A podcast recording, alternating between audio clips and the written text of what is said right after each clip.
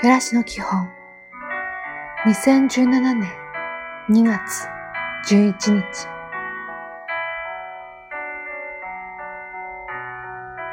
おはよう。もてなしの心を忘れないようにしましょう。もてなしとは相手を思うこと。喜んでもらうにはどうしたらよいかという気持ちの表れです。今日も丁寧に。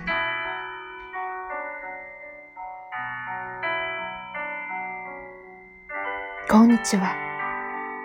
えばってはいけません。特に自分よりも立場の低い人、年下の人、お店などでえばった言葉を使ったり、えばった態度をしないように心がけましょう。いい一日を。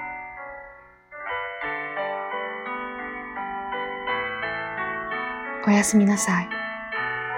調味料の蓋や容器が汚れていったら、きれいに拭き取りましょう。知らない間に意外と汚れているものです。清潔にすると気持ちが良いものです。今日もお疲れ様でした。